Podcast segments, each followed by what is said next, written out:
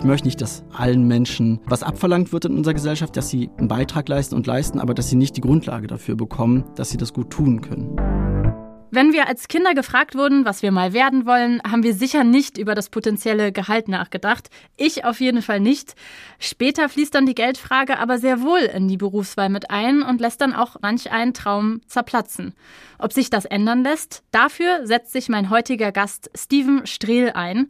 Ich bin Salwa Humsi und ihr hört Pitch, den Plan B Podcast. Jede Woche ein Thema, viele Lösungen.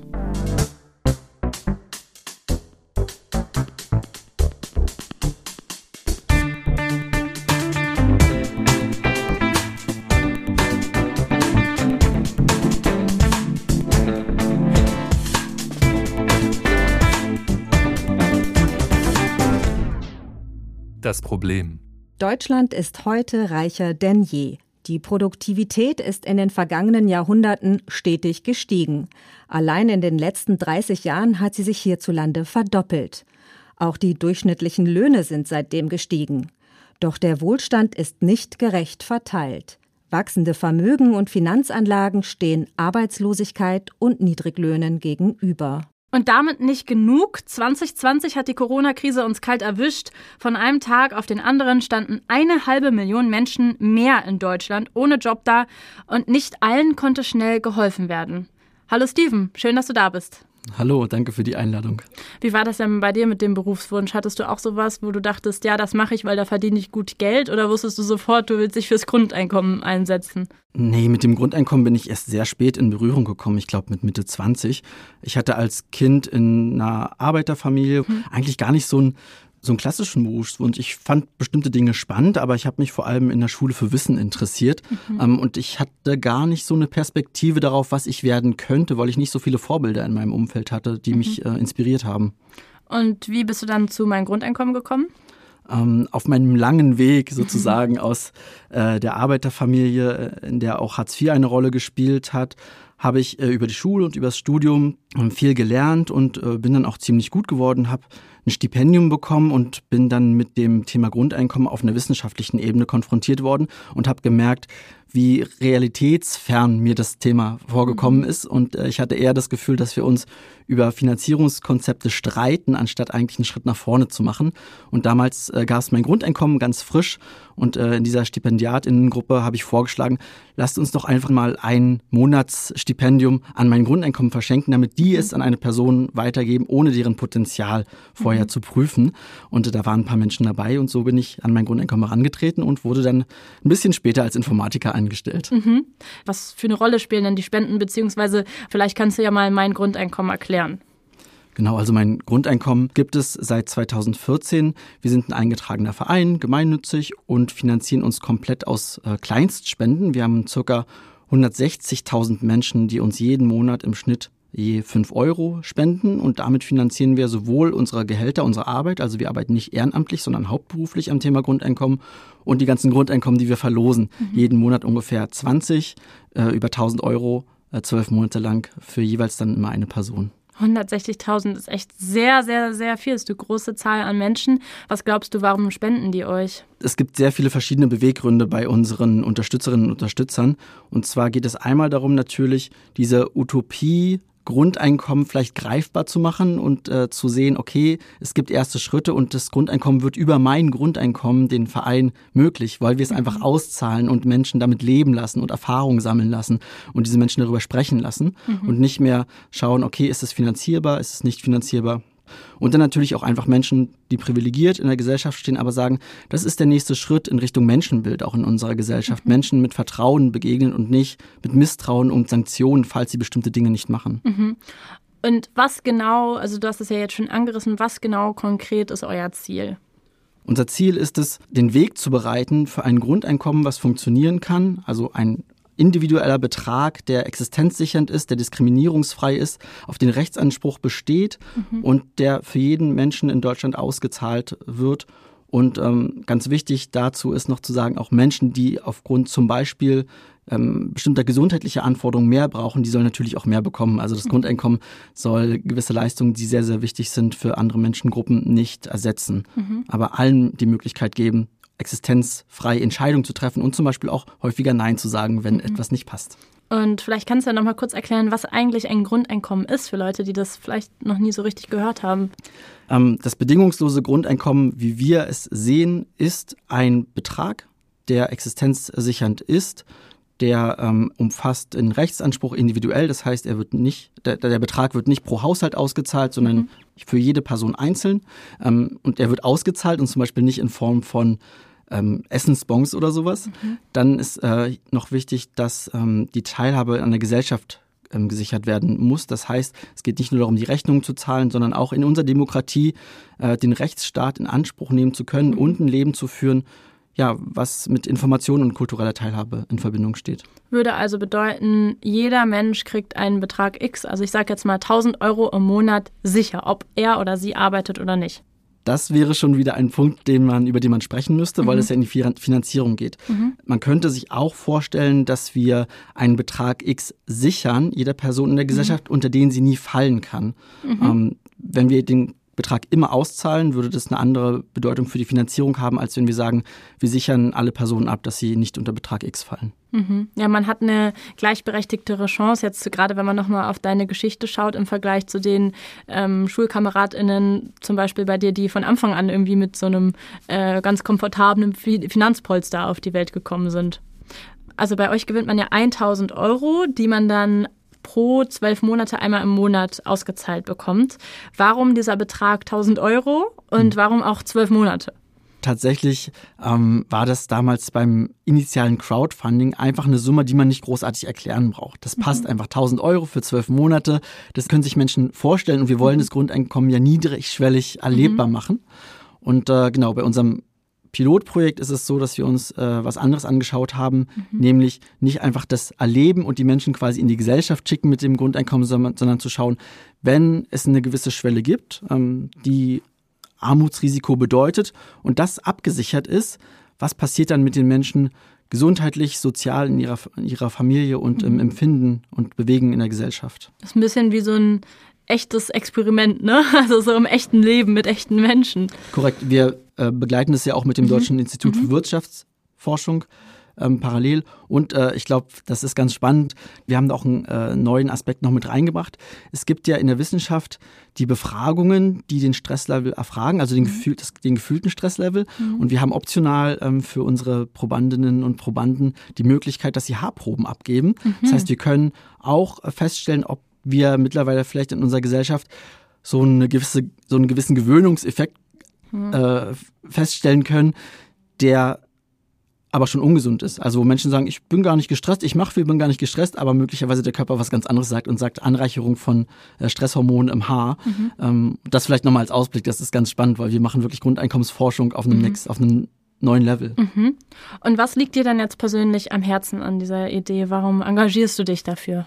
Ähm, ich habe in meiner Familie und in meinem Werden gesehen, dass die Leistungsgesellschaft, ähm, die uns vermittelt, wenn wir uns nur stark genug anstrengen, wir alles schaffen können und ähm, gut für uns sorgen können und auch in der Zukunft keine Ängste mehr haben müssen mhm. und voll versorgt sind, dass das nicht stimmt. Ähm, ich habe äh, eine Mutter, die zwei Kinder allein großgezogen hat, als Raumpflegerin größtenteils gearbeitet hat, äh, mit vielen Jobs äh, nebenbei und am Ende doch nicht mal die Grundrente bekommt. Mhm. Ähm, und viele solcher Biografien sind mir im, im Leben begegnet.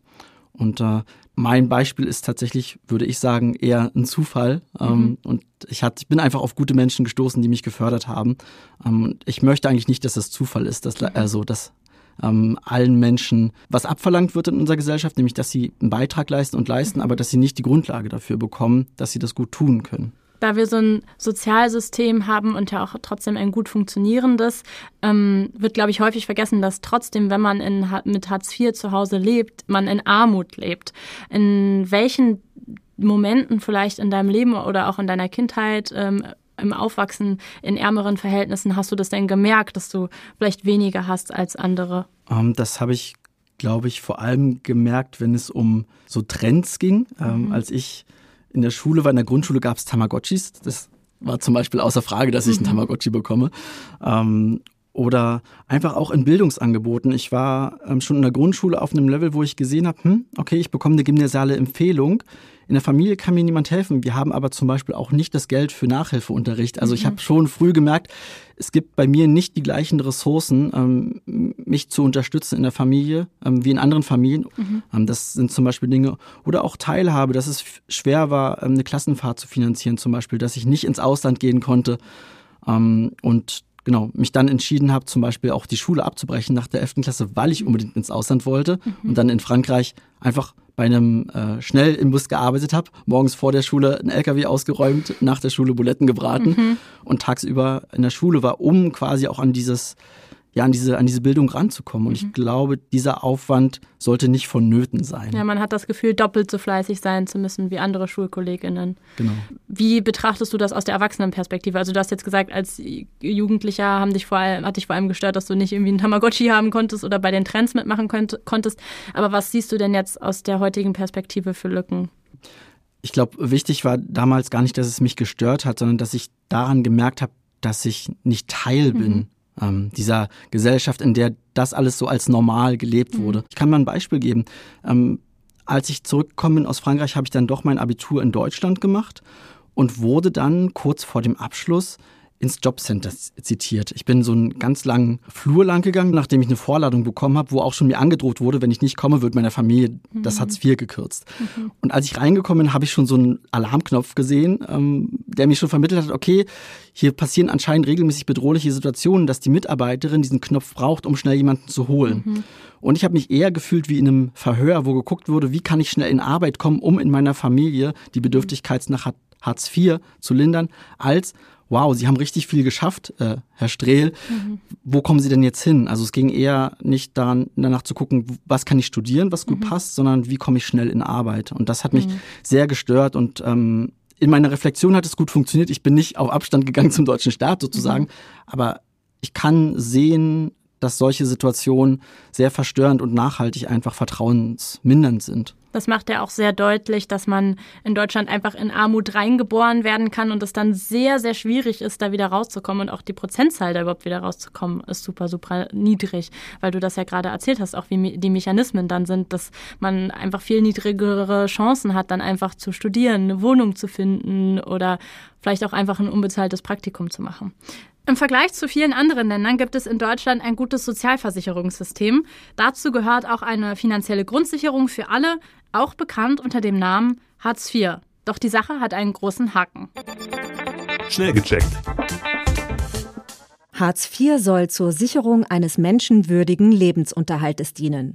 Die Bedürftigkeit wird vorab geprüft. Dazu gehört, dass man Kontostand und Vermögensverhältnisse offenlegt, auch die der Angehörigen desselben Haushalts.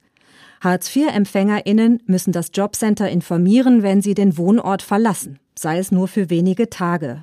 Die aktive Suche nach einem neuen Arbeitsplatz ist Pflicht. Genauso die Aufnahme eines zumutbaren Jobs. Verdienen sie parallel zu den Bezügen Geld, wird das von den Leistungen abgezogen.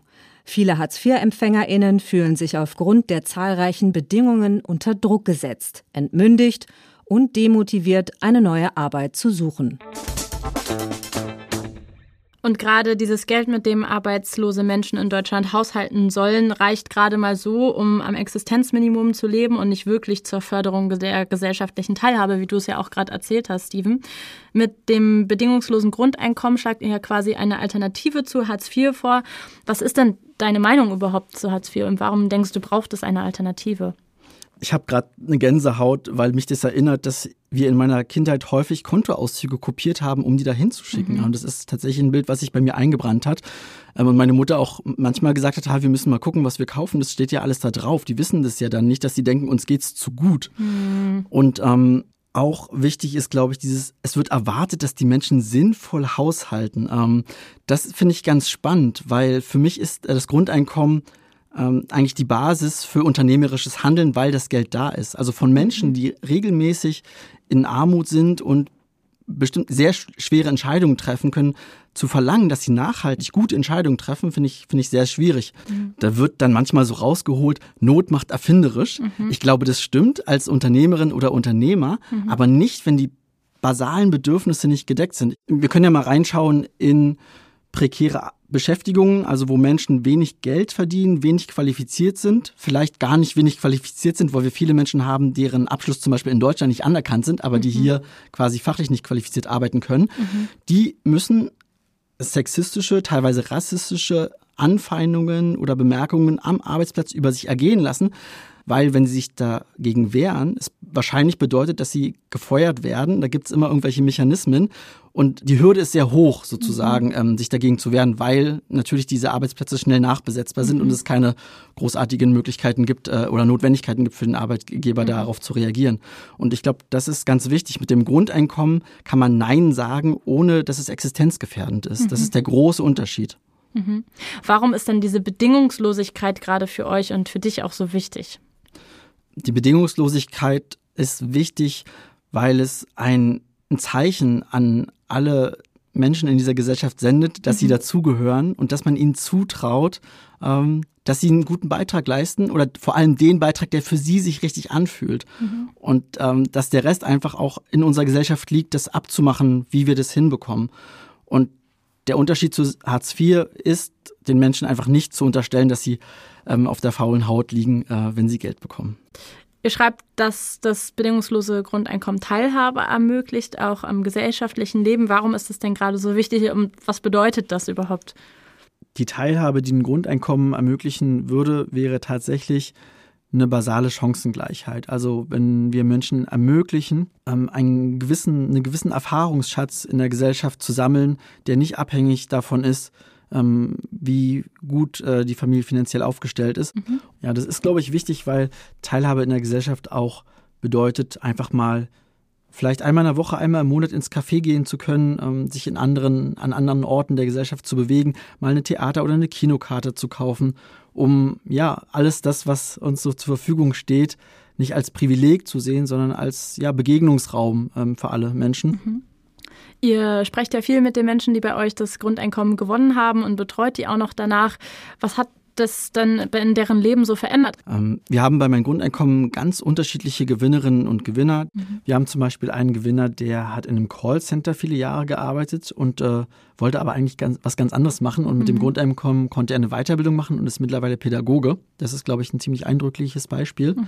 Wir haben Menschen, die äh, eine Frau, die zum Beispiel drei Jobs hatte und dann sagen konnte, okay, bei dem einen Job stimmt einfach die, das Verhältnis zum Arbeitgeber nicht. Ich fühle mich nicht wertgeschätzt und die mhm. Entlohnung passt auch nicht. Und jetzt kann ich einfach Nein sagen, mhm. weil es mich finanziell ähm, nicht, nicht schädigt.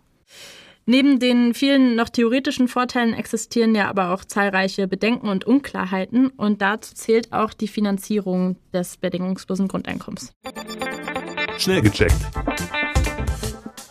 Wie würde man ein bedingungsloses Grundeinkommen finanzieren können? Darüber herrscht aktuell Uneinigkeit.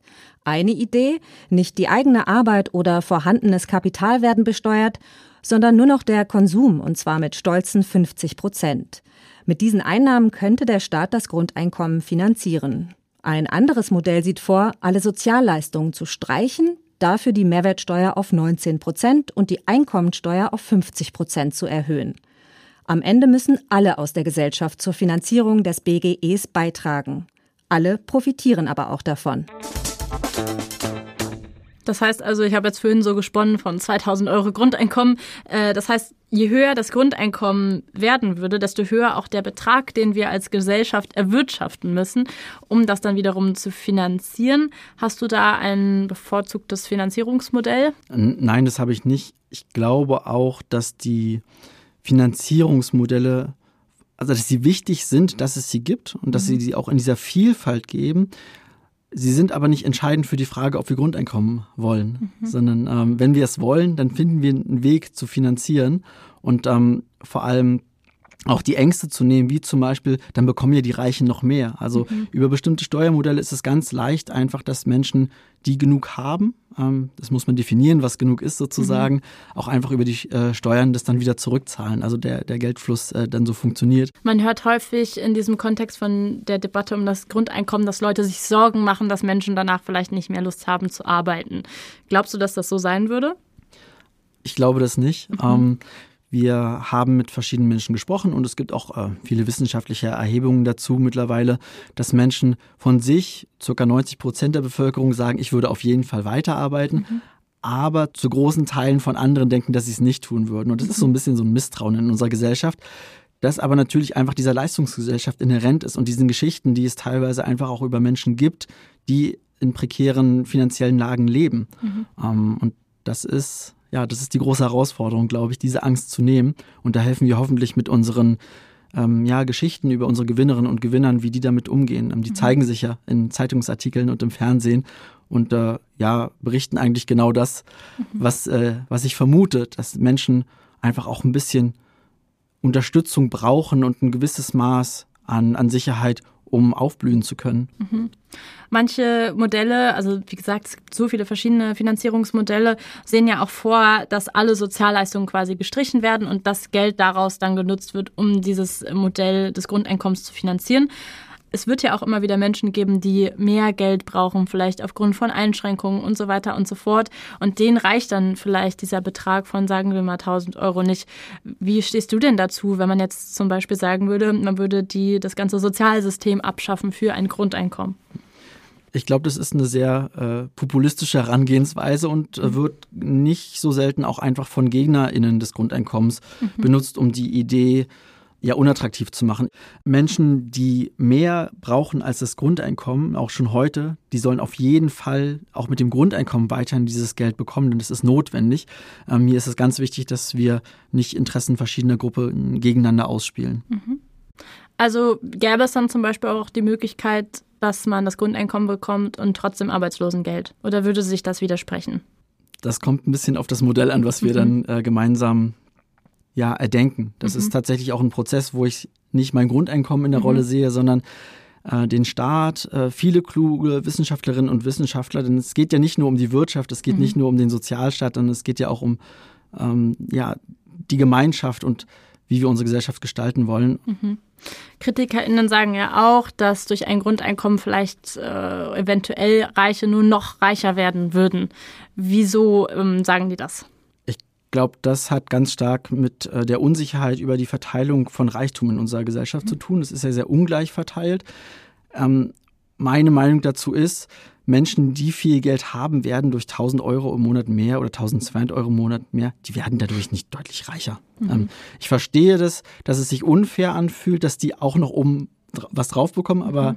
Das kann man ja durch Steuermodelle tatsächlich lösen, indem das wieder, in denen das wieder abgeführt werden muss oder in denen gerade die Menschen, die deutlich wohlhabender sind, vielleicht auch einfach einen größeren Beitrag zur Finanzierung des Grundeinkommens leisten mhm. müssen.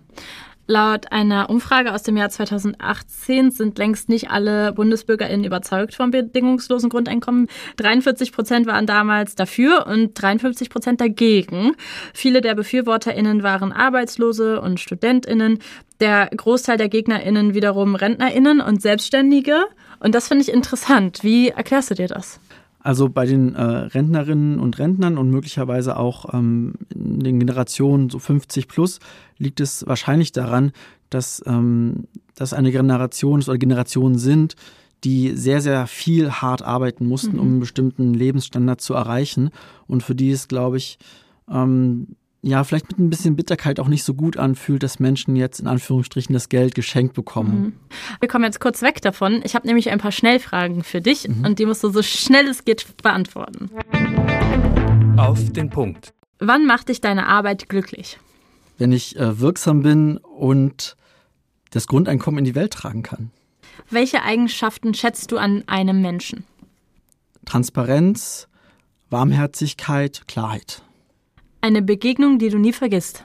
Wasserschweine in Brasilien in freier Wildbahn. Etwas, das ohne Corona 2020 definitiv passiert wäre. Urlaub.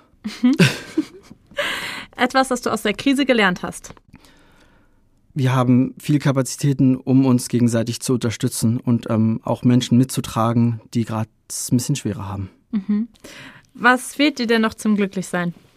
Manchmal weniger zurückschauen und nach vorne für mich selbst. Mhm.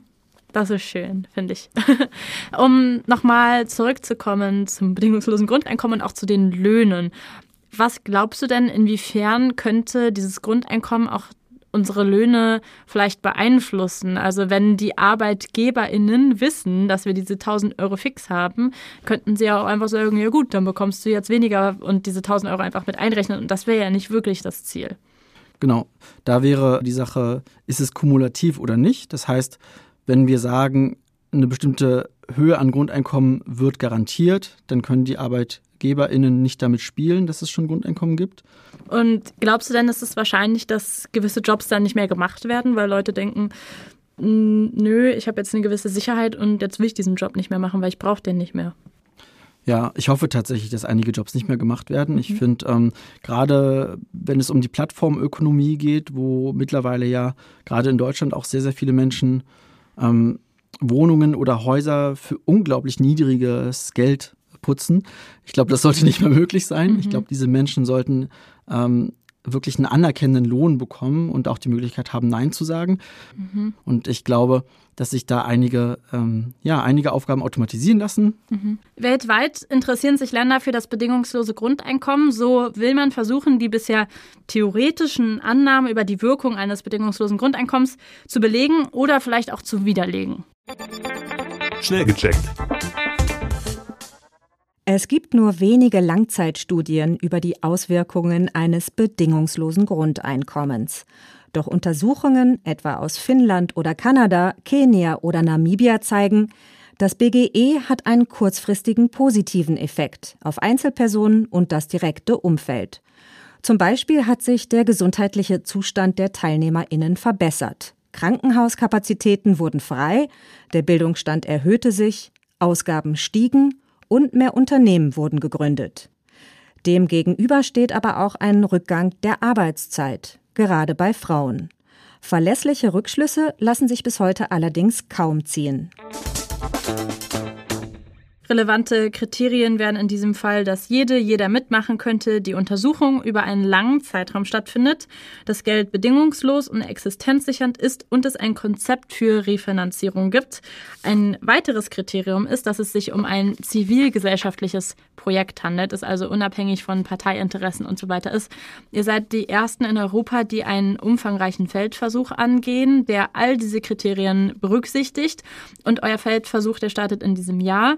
Jetzt würde ich gerne noch mal wissen, wie geht ihr das an? Wie viel Geld bekommen die Leute und wie wollt ihr das umsetzen? Genau, also diese ähm, Unabhängigkeit von politischen Parteien ist tatsächlich richtig wichtig, ähm, mhm. weil wir es dann schaffen, einfach äh, das Projekt durchzuziehen und auch auszuwerten. Ähm, wir haben das über unsere SpenderInnen und Spenden finanziert, also komplett aus Kleinstspenden von Menschen, mhm. die an das Grundeinkommen glauben.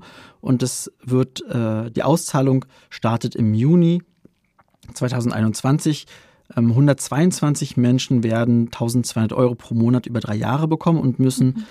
sieben Fragebogen ähm, für die wissenschaftliche Begleitung durch das äh, Deutsche Institut für Wirtschaftsforschung ausfüllen. Mhm. Das ist die einzige Bedingung, weil sonst wird es ja kein Forschungsprojekt sein. Mhm. Es gibt dann noch die Möglichkeit, auf freiwilliger Basis Tiefeninterviews, an Tiefeninterviews teilzunehmen, um noch bessere Einblicke zu bekommen. Mhm. Und was wäre dann, also wenn das dann vorbei ist, dieses Projekt, ähm, was wollt ihr dann danach mit diesen, mit den Sachen, die ihr herausgefunden habt und den Werten machen? Also wie geht es dann weiter? Wir haben schon ähm, eine zweite und eine dritte Phase geplant. Mhm. In der zweiten Phase wollen wir das äh, herausfinden. Ist es wirklich die Auszahlung von 1200 Euro, die den Menschen ein Gefühl von Sicherheit und Empowerment gibt? Oder reicht es, ihnen zu versichern, dass dieser Betrag immer aufgestockt wird, automatisch, mhm. bedingungslos, wenn sie darunter fallen.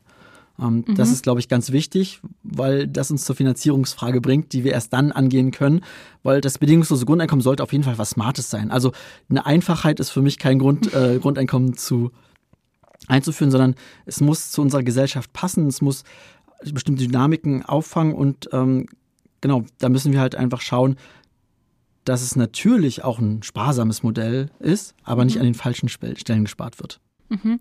In Finnland wurde erhoben, dass die TeilnehmerInnen ein stärkeres Vertrauen in sich, ihre Zukunft und sogar in staatliche Institutionen entwickeln, entwickeln beim äh, bedingungslosen Grundeinkommen. Wie kann das denn sogar zur Demokratiestärkung beitragen? Ja, das mit, der, ähm, mit dem Vertrauen in demokratische Institutionen kommt meiner Meinung nach daher, dass ähm, ja mit einem Grundeinkommen, was an alle ausgezahlt wird oder einer Grundsicherung sozusagen, mhm. die bedingungslos ist, sanktionsfrei ist und allen garantiert wird, dass damit tatsächlich alle gemeint sind und mhm. sich auch gemeint fühlen. Ähm, meine Hoffnung ist, dass ein Grundeinkommen dazu führt, dass ähm, Menschen, die gerade sich nicht teilfühlen, weil sie nicht von Maßnahmen der Politik ähm, quasi profitieren, mhm. ähm, ja, sich wieder zugehörig fühlen, weil wir ähm, allen Menschen, egal wie sie leben, ähm, welche Meinung sie haben und ähm, ja auch wie sie auftreten, erstmal einen Vertrauensvorschuss geben und sagen, egal wie du bist, du gehörst in diese Gesellschaft mhm. und somit ja auch die Hand reichen und so ein Angebot machen. Ähm, Mhm. Das bedeutet nicht, dass wir nicht in unserer Gesellschaft auch Regeln haben, nach denen wir gemeinsam leben. Mhm. Der Joker. Wenn du einen politischen Joker im Bereich deiner Expertise, also dieses bedingungslosen Grundeinkommens hättest und damit irgendeinem politischen Wunsch eine konkrete Forderung erfüllen könntest, was wäre das? Ähm, meine Idee wäre, das Grundeinkommen äh, in der Verfassung zu verankern. Und das würde nämlich bedeuten, dass wir nicht mehr abhängig sind von Parteien, die das Grundeinkommen unterstützen oder nicht. Mhm. Ähm, und dass es auch nicht mehr sozusagen äh, ja, wahlentscheidend wird, sondern dass jede Partei, die in Deutschland gewählt wird, verpflichtet ist, ein gutes Grundeinkommen ähm, zu fördern, mhm. ähm, zu gestalten und darauf hinzuarbeiten. Das würde uns äh, ja Probleme wie in Finnland und in Kanada ersparen, wo entweder die Auswertung nicht mehr stattgefunden hat, weil es eine andere Partei in der Regierung gab, mhm. ähm, oder auch ähm, genau einfach die, die Zielsetzung für die Gesellschaft ist und nicht für das Parteiprogramm. Und was vielleicht auch noch wichtig ist, ist, dass es die Angst bei den Menschen nehmen würde, dass es Grundeinkommen irgendwann nicht mehr gibt, weil es ja verankert ist und mhm. äh, wir uns darauf geeinigt haben, dass es Teil unseres gemeinsamen Lebens ist. Mhm. Dann vielen, vielen Dank dir, Steven, für das Gespräch und für das Teilen deiner ganzen Gedanken dazu. Gern geschehen. Vielen Dank für die Einladung nochmal. Danke dir. Auf den ersten Blick klingt das bedingungslose Grundeinkommen ja immer wie die Lösung und man fragt sich, wie es sein kann, dass das nicht schon längst in der Umsetzung ist. Ich nehme heute auf jeden Fall mit, dass es noch viele offene Fragen zu klären gibt, bevor wir sicher sein können, dass das auch wirklich der richtige Weg ist. Aber die Mühen ist es wert, denn es ist mehr als klar, dass es so, wie es jetzt ist, nicht weitergehen kann und wir sonst Gefahr laufen, dass in einigen Jahren noch viel mehr Menschen ohne ein sicheres Einkommen dastehen.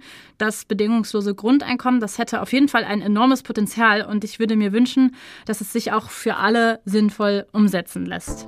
Nächste Woche geht es um Verhütung, Männer, und um das Hodenbaden. Das wird auch sehr, sehr spannend, da freue ich mich schon drauf. Ich bin Salwa Humsi und das hier, das war Pitch, der Plan B Podcast.